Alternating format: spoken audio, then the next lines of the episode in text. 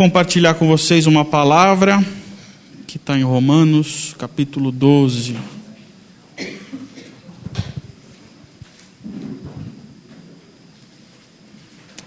Romanos 12.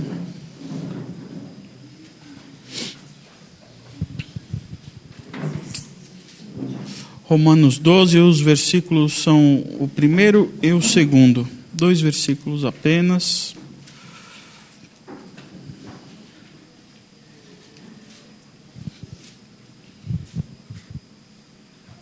Diz assim a palavra de Deus. Portanto, irmãos, rogo-lhes pelas misericórdias de Deus que se ofereçam em sacrifício vivo, santo e agradável a Deus. Este é o culto racional de vocês. Não se amoldem ao padrão deste mundo, mas transformem-se pela renovação da sua mente para que sejam capazes de experimentar e comprovar a boa, agradável e perfeita vontade de Deus. Vamos orar? Senhor Pai, nós te pedimos que o Senhor venha nos ministrar nessa noite. Queria dizer que é um privilégio estarmos reunidos aqui em Seu nome, Pai te rendemos graças através dos louvores e agora nós queremos prestar culto através da Sua palavra. Por isso eu peço que o Senhor venha nos ministrar com o Seu Santo Espírito, nos abençoe através da Sua Santa Palavra, é o que nós te pedimos nessa noite. Em nome de Jesus, amém. Bem, eu acho que uma das maiores virtudes que eu e vocês nós temos é a capacidade de aprender talvez seja uma das coisas mais bonitas capacidades que o ser humano tem é de aprendizado. Eu fico muito fascinado com isso.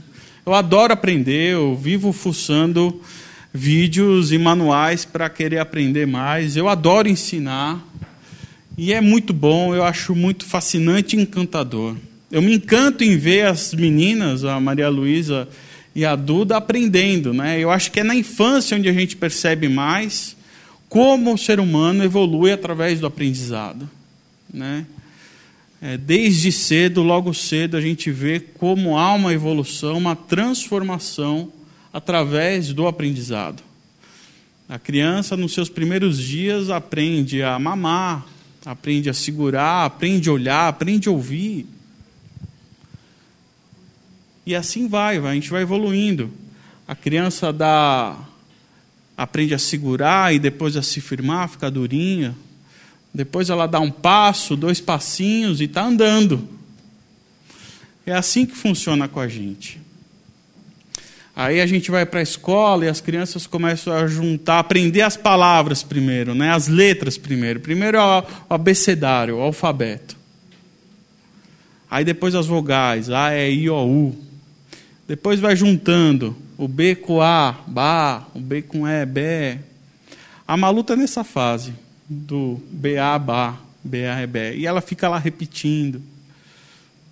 Aí a gente aprende uma sílaba, depois uma frase e depois a gente está lendo. É um processo. Há uma transformação, há uma evolução nisso. É sobre isso que eu queria falar, porque isso também acontece na nossa caminhada cristã, isso acontece na nossa jornada. Aprender é ir de uma condição para outra. É sobre isso que eu quero falar com vocês. Paulo escreve essa carta aos Romanos. Paulo é nascido em Tarso e ele é cidadão romano, mas não nasceu em Roma, porque ele nasceu em Tarso. Mas provavelmente ele herdou esse título romano dos seus pais. Era importante naquela época você ter uma cidadania romana para você ter alguns privilégios e alguns benefícios. E até ele escrever essa carta de Romanos, ele nunca tinha ido para Roma. Curiosamente, um romano nunca tinha ido para Roma mas ele tinha muito desejo e muita vontade de conhecer Roma. Ele planejou isso. Ele planejou uma viagem para a Espanha e falou: Vou passar por Roma. E começou a escrever essa carta. 16 capítulos.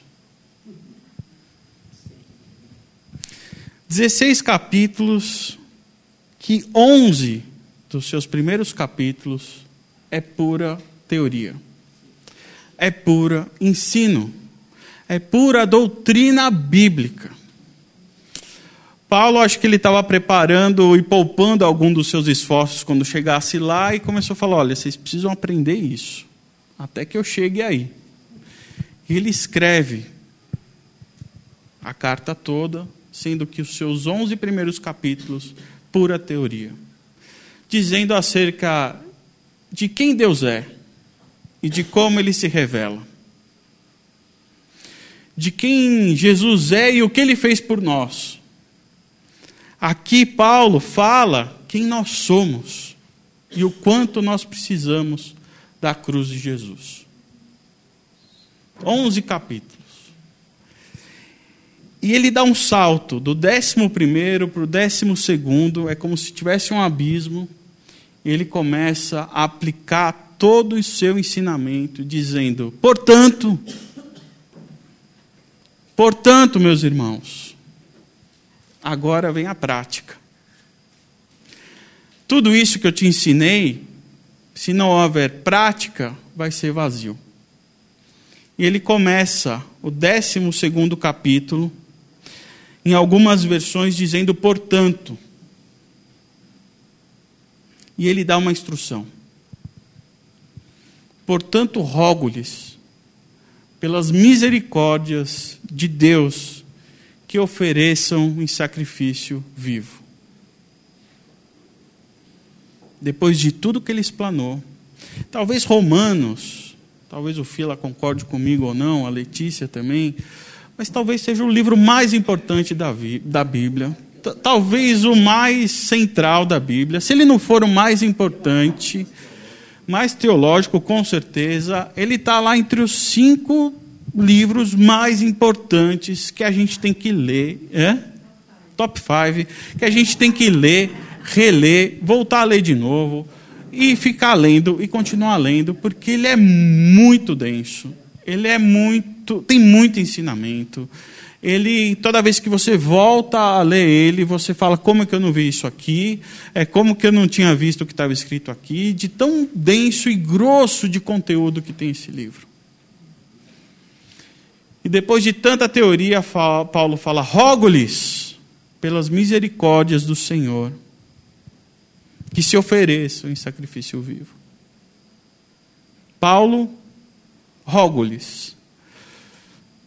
Uma frase importante: rogo-lhes pelas misericórdias do Senhor. Rogar é implorar. Rogar é suplicar. Quando que a gente roga? Quando que a gente suplica? Quando que a gente implora por algo? Só por algo que é muito importante. Do contrário, a gente não precisa se ajoelhar, fala pelo amor de Deus. Suplico a você. A gente vê nos filmes eh, suplicando, não, não me mate. Mas Paulo está aqui suplicando a nós. Eu imploro a vocês. E se não bastasse, ele suplica, implora pelas misericórdias do Senhor. E o que significa pelas misericórdias do Senhor? Por que, que ele tem que rogar, implorar a partir das misericórdias do Senhor? Paulo está falando, lembre-se de tudo o que Deus fez para vocês, o quanto ele foi misericordioso com vocês. Eu estou implorando a partir dessa condição do que Deus fez para vocês. Ele fez muito ou pouca coisa para nós. Então é de tudo isso que ele está falando.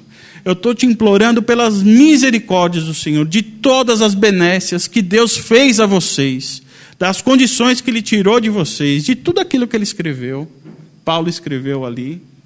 Por todas essas, eu estou te suplicando. Ele não para aí. Estou implorando a vocês por tudo que Deus fez, para que vocês se ofereçam em sacrifício vivo. Parece que vai complicando cada vez mais quando a gente vai entendendo essa frase. Ele está implorando pelas misericórdias de Deus para que a gente se ofereça ao sacrifício. Que sacrifício é esse que ele está falando? Será que é algum ritual que a gente tem que se jogar no fogo? Que tipo de sacrifício é isso? É o pedido do Paulo. E não é um sacrifício qualquer.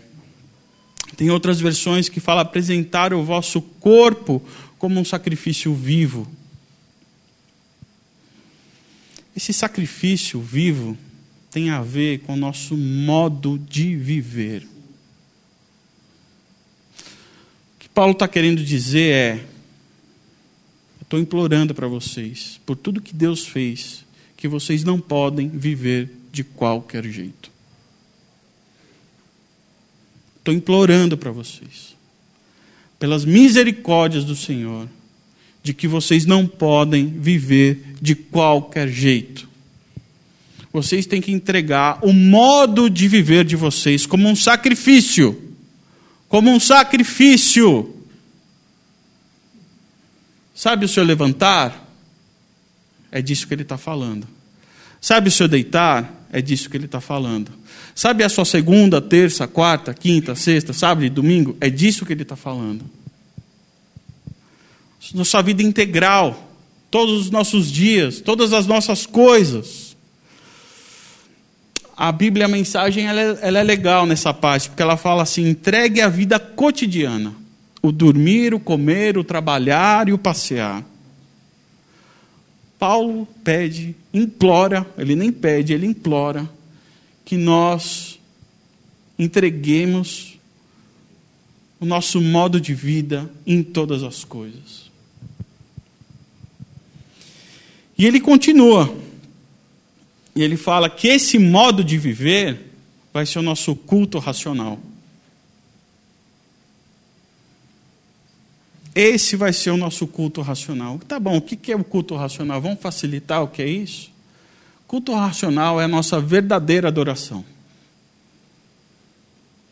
Então o que ele está querendo dizer assim? Culto racional, a verdadeira adoração é ir à igreja? Não. É fazer as mais belas orações? Não. O que é o culto racional que ele espera? A nossa verdadeira adoração é viver a nossa vida integralmente para Ele. Hum? Se render à vontade. Porque não é só na igreja que a gente adora a Deus. É na sua casa. É no seu trabalho é na fila do banco, é no supermercado, é no trânsito. É quando o seu vizinho toca música alta. Na nossa vida cotidiana.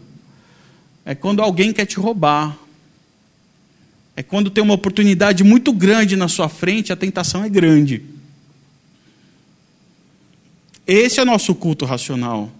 Porque, gente, convenhamos, a gente tem uma letra aqui, a gente tem um pessoal que está cantando. É fácil ir nesse embalo. É fácil a gente declarar coisas para Deus das quais estão escritas e tem alguém cantando ou tem alguém ministrando.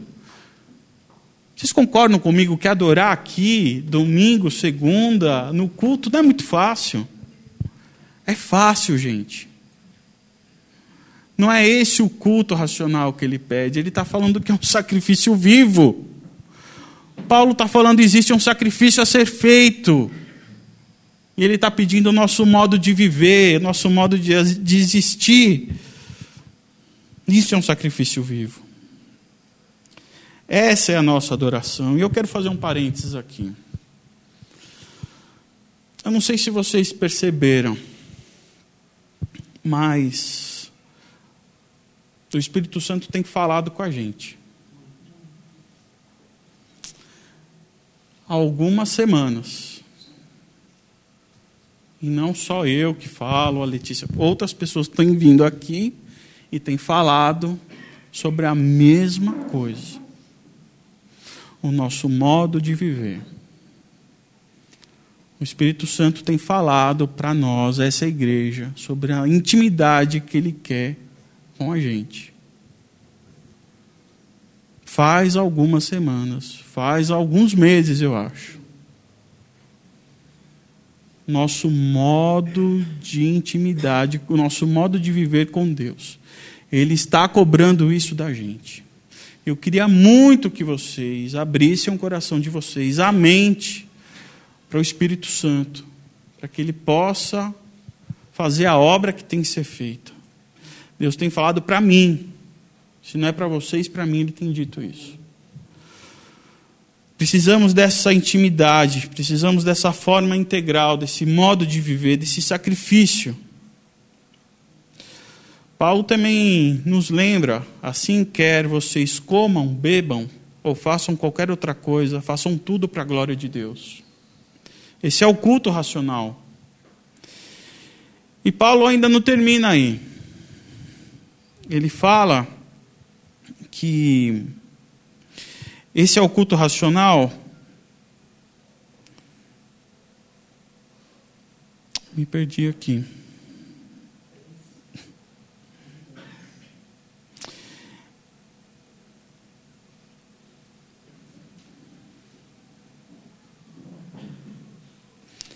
Essa é a verdadeira adoração que a gente tem, quando a gente adora com a nossa própria vida. Isso é o que o Paulo está pedindo para nós.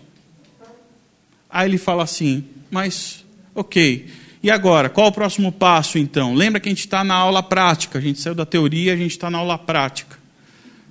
Ofereça um sacrifício vivo. Ok, qual o próximo passo? Olha, para você não se oferecer em sacrifício vivo, tomem cuidado com a cultura em qual vocês vivem.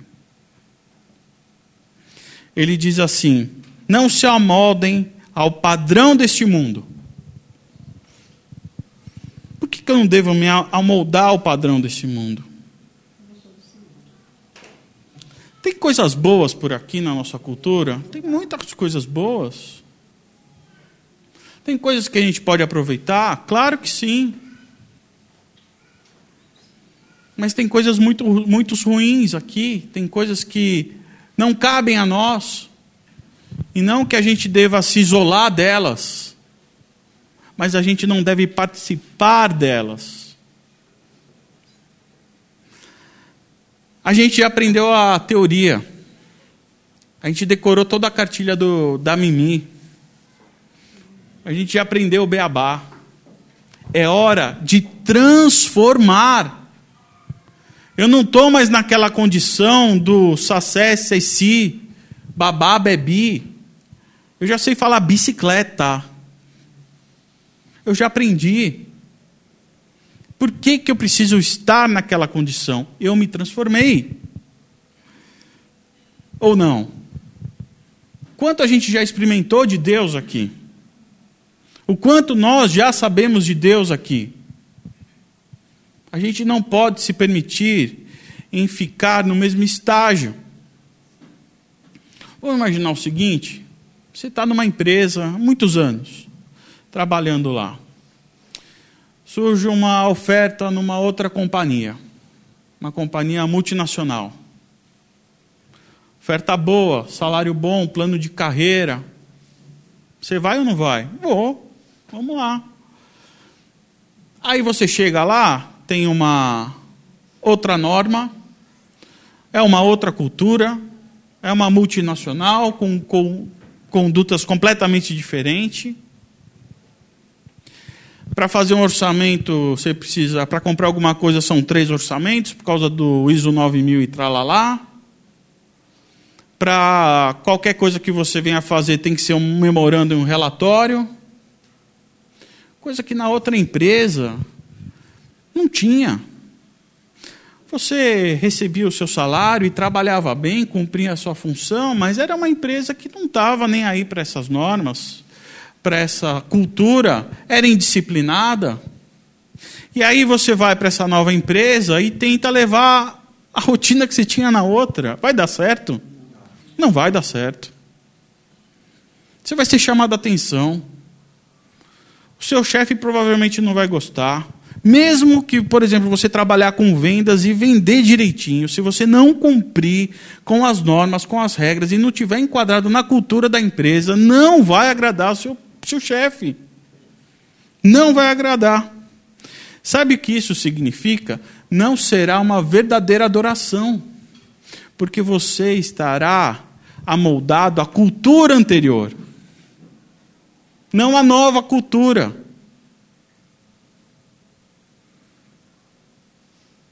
Transformar vem de forma, mudar a forma. Não se almoldar é não ficar com aquela forma, é mudar de forma. Eu não quero ter a forma que eu tinha antes. E Deus também não quer que eu tenha a forma de antes. Deus quer que a gente tenha a forma dele. E quando nós temos a forma dele, nós estamos prestando culto a ele. Nós estamos prestando culto racional a Ele, que é a única adoração que Ele aceita. Não há outra forma de adorar. Ah, mas eu todo. Não há. Não tem essa. Mas eu vou à igreja. Muito bem, é na sua prática, no seu cotidiano. Não tem, gente. Não existe outro modo de agir. Nosso culto racional, a nossa verdadeira adoração é adorarmos de forma integral a Deus. E ele continua: não se amolde ao padrão deste mundo, mas transforme-se pela renovação da sua mente. Quando a gente está de dieta e a gente quer comer um doce, a gente ficar pensando num doce, a gente vai comer o doce. Não tem como. Ai, é tão bom doce, tão bom doce, tão bom doce. Agora, se eu ficar pensando, eu não posso comer o doce porque eu tenho que emagrecer, que o meu colesterol está alto, eu quero viver mais 10 anos e tal, não sei o quê, eu não posso comer o doce, eu tenho que parar de pensar no, no doce. A mente é algo, é um trampolim tão grande para as nossas vidas, mas para tudo que você vier fazer. E ele pede que a gente renove a nossa mente o tempo todo o tempo todo, para que a gente seja transformado, tomar outra forma. A gente, se a gente quiser adorar a Deus verdadeiramente, a gente precisa mudar a nossa mente. Agora, sabe como a gente muda a nossa mente? Sabe como a gente consegue mudar a nossa mente? Só através da palavra de Deus. Amém. E sabe por quê? Só através da palavra de Deus? Porque quando a gente está na palavra de Deus, o Espírito Santo é que nos revela. O Espírito Santo age através de nós, através da palavra, que ela é viva e eficaz. Eu insisto muito com vocês, eu vou continuar insistindo, de que a leitura da palavra de Deus é obrigatória para nós, sempre, sempre, sempre, sempre e sempre. Eu brigo com a Camila, e aí, está lendo aí o quê? Não é? É, é verdade. É isso daí. Ué. É, é, mata a cobra e mostra o pau, né? Não, não quero ver o pau, quero ver a cobra morta. Me mostra, eu quero ver. Mas a gente tem que insistir, a gente tem que se policiar, porque é importante. É importante para a minha vida, é importante para a vida da minha mulher, é importante para a vida das minhas filhas, é importante para a nossa vida comunitária. É só a palavra que nos revela quem Deus é. Isso não é uma, uma condição nossa, ah, entendi tudo que tem a palavra. É o Espírito Santo que agiu dentro de você. É o Espírito Santo agindo. É através da palavra, só através da palavra. Só através da palavra. Não tem como. John Stott, aquele inglês, o velhinho gostoso lá que eu gosto dele, ele diz assim, ó: A regeneração por intermédio do Espírito Santo implica, sem dúvida alguma, na renovação de cada parte do ser humano que foi corrompida e deturpada em, de, em consequência da queda. E isso inclui a nossa mente.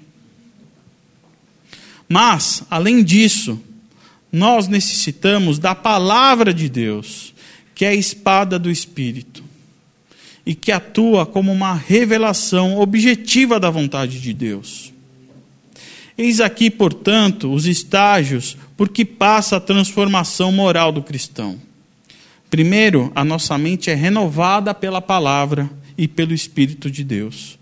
Depois nos tornamos aptos para discernir e desejar a vontade de Deus. E então vamos sendo cada vez mais transformados e transformados e transformados. A nossa transformação vem através da palavra de Deus. Paulo pede para que haja um sacrifício nosso, que a nossa verdadeira adoração seja em tempo integral, através de todas as atitudes que nós temos. E como que nós vamos conseguir fazer isso? Para que a gente não, não nos amoldando a nossa cultura. É legal a mensagem que ela fala assim, lê aí quem tem a mensagem com essa parte da cultura, é não se apegue muito à cultura, para que vocês não parem de pensar, não é isso? Para que vocês não parem de pensar, não é isso? Para que vocês. Ao ponto de não pensarem mais. Porque tem coisas boas na cultura, mas a gente não pode se ajustar demais ao ponto de que a gente não ofereça mais adoração que Deus quer que a gente ofereça a Ele. E para isso a gente precisa da renovação da nossa mente. A renovação da nossa mente só vai ser através da palavra, que é através do Espírito. E quando isso acontecer, a gente vai experimentar a boa, agradável e perfeita vontade de Deus. É o que está escrito aí? Sou eu que estou inventando? É o que está escrito aí. Qual é o nosso papel? Se manter em posição de adoradores verdadeiros, genuinamente, sem enganação, sem máscara. Eu consigo andar até aqui, Deus. Levanta alguém para caminhar comigo, Letícia, é, Silvana, Vaga, vamos caminhar junto, está difícil. Porque a gente tem as nossas dificuldades. A gente tem os nossos rabos presos, os nossos telhados de vidro, as nossas deficiências, que são difíceis. As nossas fraquezas, as nossas tentações, os nossos desejos, as nossas falhas no caráter. Ah, você é mau caráter. Devo ser em alguma parte, sim. Me ajuda a não ser mais. É isso que a gente precisa. Para isso que serve a igreja. E experimentar a boa, perfeita e agradável vontade de Deus é o que nós precisamos buscar. É o nosso fim. Agora, uma pergunta que eu queria fazer para vocês. A vontade de Deus ser boa, agradável e perfeita ela é boa, agradável e perfeita da perspectiva de quem? Porque imagine o seguinte: tomar um remédio. Tomar um remédio, um xarope, é bom, perfeito e agradável da perspectiva de quem? Da cura para a doença. Mas quem está tomando nem sempre é bom. E aí? A gente está comprometido com quem? Com meio ou com fim?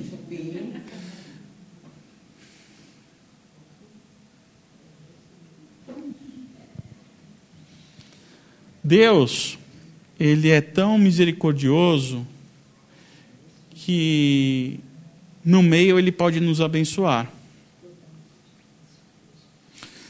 Mas nem sempre pode ser assim. A gente ouviu um, uma pregação do, do Ricardo Barbosa sobre a igreja de Esmirna. Jesus fala: Eu não tenho nada contra você. Nada, nada, nada. Tudo o que você faz é correto. Está lá em Apocalipse, leiam. Nada, nada, não tem uma vírgula. Nada, vocês fazem tudo é lindo. Mas olha o que ele fala, Jesus falando. Conheço suas aflições e a sua pobreza, mas você é rico.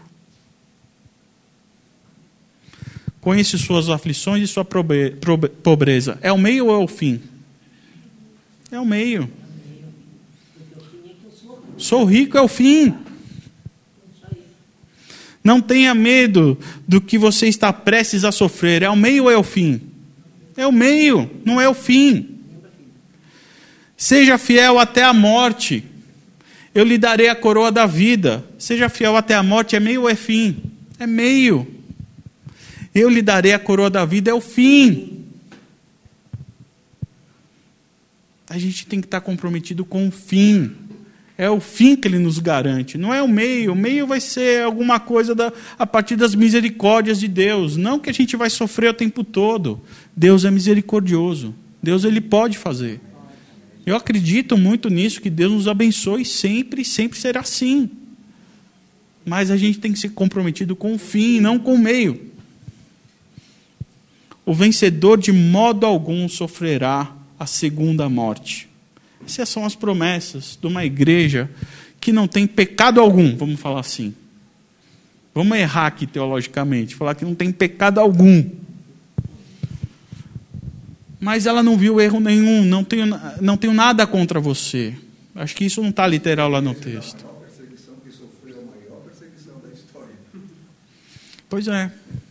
Nas outras cartas às igrejas, todo, eu tenho algo contra você e isso, contra você eu tenho isso. Essa não tinha nada. Sofreu perseguição. Mas a, o fim estava garantido. É isso o que a gente tem. Essa é a mensagem que eu quero deixar para vocês. Portanto, irmãos, rogo-lhes pelas misericórdias de Deus, que se ofereçam em sacrifício vivo, santo e agradável a Deus esse é o culto racional de vocês. Não se amoldem ao padrão deste mundo, mas transformem-se pela renovação da sua mente, para que sejam capazes de experimentar e comprovar a boa, agradável e perfeita vontade de Deus. Deus está nos chamando para isso há semanas. É pregação atrás de pregação, estamos ouvindo a mesma coisa. Segunda-feira a fila falou e falou a mesma coisa. Temos que ouvir a voz de Deus. Deus está em todos os lugares. Mas ouvir a voz de Deus é só para quem oferece o verdadeiro culto e o culto racional. O Kleber, há duas outras semanas, a mesmíssima coisa. A Letícia aqui, a mesmíssima coisa. É coincidência? O Ari, no aniversário da igreja, a mesma coisa. É coincidência, então? Está todo mundo a mesma coisa? Mesma coisa? Será que a gente não está precisando de pôr em prática todos esses, ensinamentos? A gente precisa. E não é vocês precisam, eu também preciso. Nós precisamos. Nós somos um corpo aqui.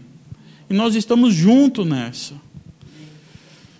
Deus tem pedido para mim, para Letícia, para todos nós. Eu queria que vocês guardassem no coração essa mensagem. Eu queria que a gente cantasse mais uma música, que a gente ficasse de pé e que a gente fizesse um compromisso com aquilo que nós vamos cantar agora. Um compromisso individual, mas um compromisso coletivo de todos nós, que todos nós possamos assumir isso. Isso que Paulo está pedindo, esse sacrifício vivo Sacrifício não é algo fácil. Sacrifício exige sacrifício. Entrega de vontade. E que a gente possa nos unir através desse propósito que Deus quer conosco. Depois a Letícia ora ou Fila ora para nós.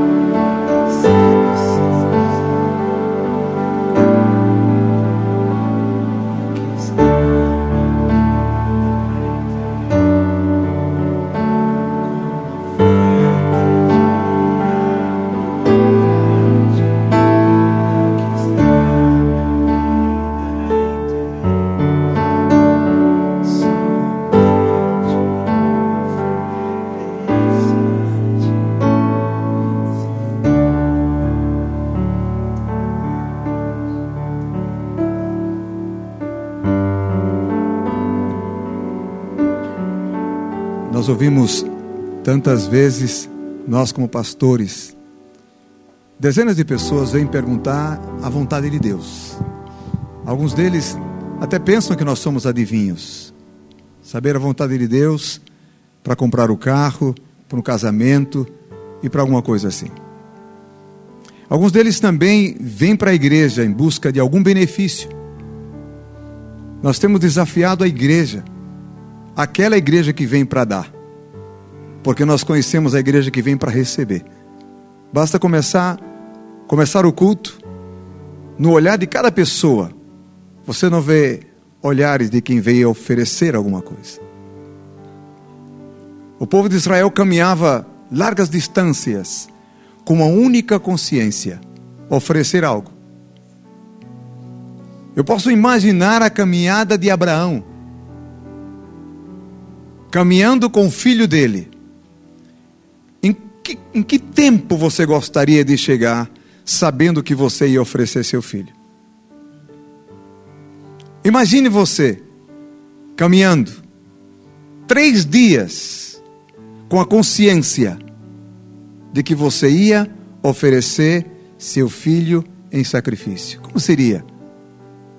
Eu confesso que teria diarreia, dor de cabeça, um montão de coisas o que nós acabamos de ouvir. Eu tenho pregado tantas vezes sobre esse tema. Parabenizo o Fábio, é a primeira vez que eu vejo o Fábio pregando, está aprovado. Uma benção. Recebe, Senhor. E esse tema, quando todas as vezes que eu pregava sobre esse tema, eu me via um cordeiro indo para o altar, com as minhas próprias pernas, sacrifício vivo, né? Nessa noite, meus queridos, nós acabamos de cantar dizendo: Recebe, Senhor. Há muitas pessoas lá fora que não conhecem o evangelho que você conhece. Foi feita uma estatística de que a igreja não cresce porque o cristão não convida o incrédulo para vir à igreja. E se convida uma vez e esquece. Não entende. E não passa porque não entende.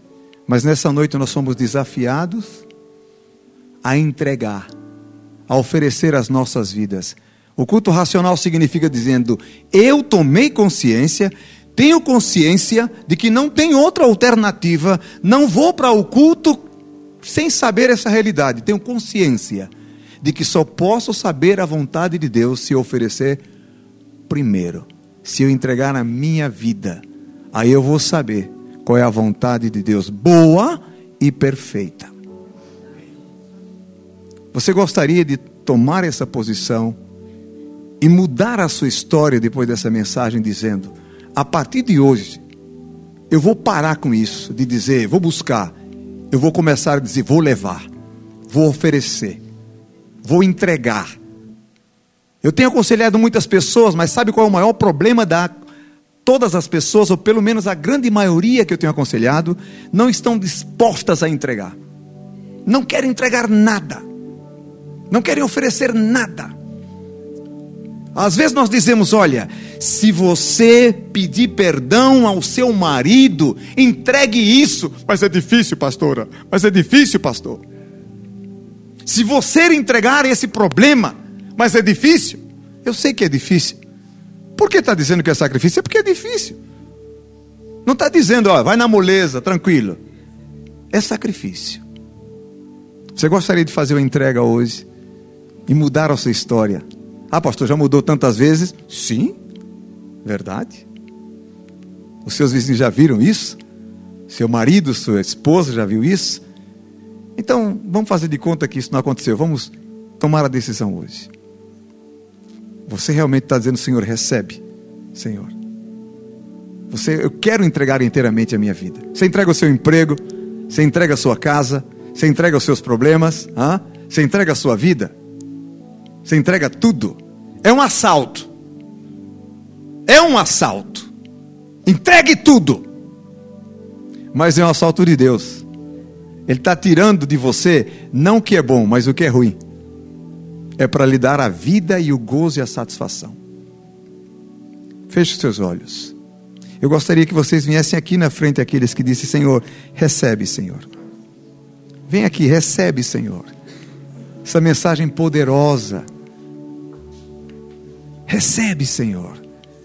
O Espírito Santo está falando com essa igreja, vocês confirmaram isso.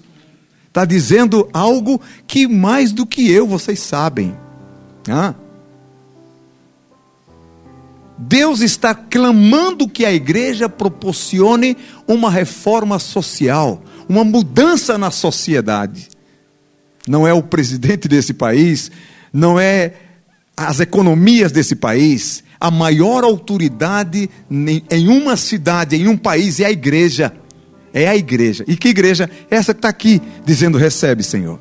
Você não sabe o que Deus é capaz de fazer com uma vida frágil como a sua, como a minha, uma vida talvez até insignificante como a minha, mas olha, Deus é especialista em pegar coisas assim, me desculpa a expressão, porcaria, que não serve para nada, e transforma em algo tão poderoso que você não tem ideia.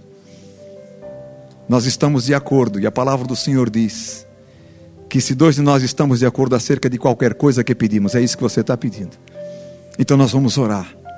Nós vamos orar com disposição de entrega, com entrega total. Entrega tudo. Vamos orar. Espírito Santo de Deus, não sou eu, não foi Fábio, não foram os pregadores, mas todos juntos foram usados por ti para confirmar e dizer a esta igreja a importância de entregar tudo para mudar esse mundo enquanto aqui estivermos. Não vamos permanecer aqui. Mas precisamos fazer muitos estragos ainda nas trevas. Precisamos desbaratar muito. Porque a tua palavra diz que Jesus veio para verdadeiramente desfazer a obra de Satanás. Diz também a tua palavra que Satanás veio para matar, roubar e destruir, mas Jesus veio para nos dar vida. E Senhor, nós queremos oferecer os nossos corpos as nossas vidas. É difícil, Senhor, somos apegados a nada, a um papel de bala. É difícil muitas vezes, mas queremos oferecer em sacrifício vivo, as nossas vidas em sacrifício vivo, santo e agradável a Deus, que é o nosso culto racional. E não queremos nos conformar com a mesmice, não queremos nos conformar com esse mundo, com essas falsas doutrinas, com esses falsos desejos nossos. Nós não queremos nos conformar, mas estamos ansiosos, desejosos de conhecer qual seja a boa, perfeita e vontade de Deus. Derrama unção fresca, agora, Senhor. Ó oh Deus, que o teu servo, Senhor, seja honrado com o que acabou de ministrar, porque ouviu a voz do teu Espírito. Que o teu povo seja honrado, porque ouviu através do teu servo e pôs em prática, Senhor. E se dispôs e se ofereceu. Recebe, Senhor. Recebe as nossas vidas agora. Faz de nós instrumentos para a tua glória. Revoluciona, Senhor, as nossas vidas. Muda a nossa linguagem. Muda o nosso comportamento. Muda até o nosso paladar. Muda-nos, ó Deus é o que nós desejamos e esse povo está de acordo.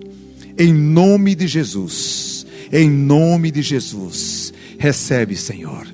Aplauda o Senhor. Aplauda, Ele é digno de honra e de glória. Amém. Amém. Glória a Deus. Aleluia.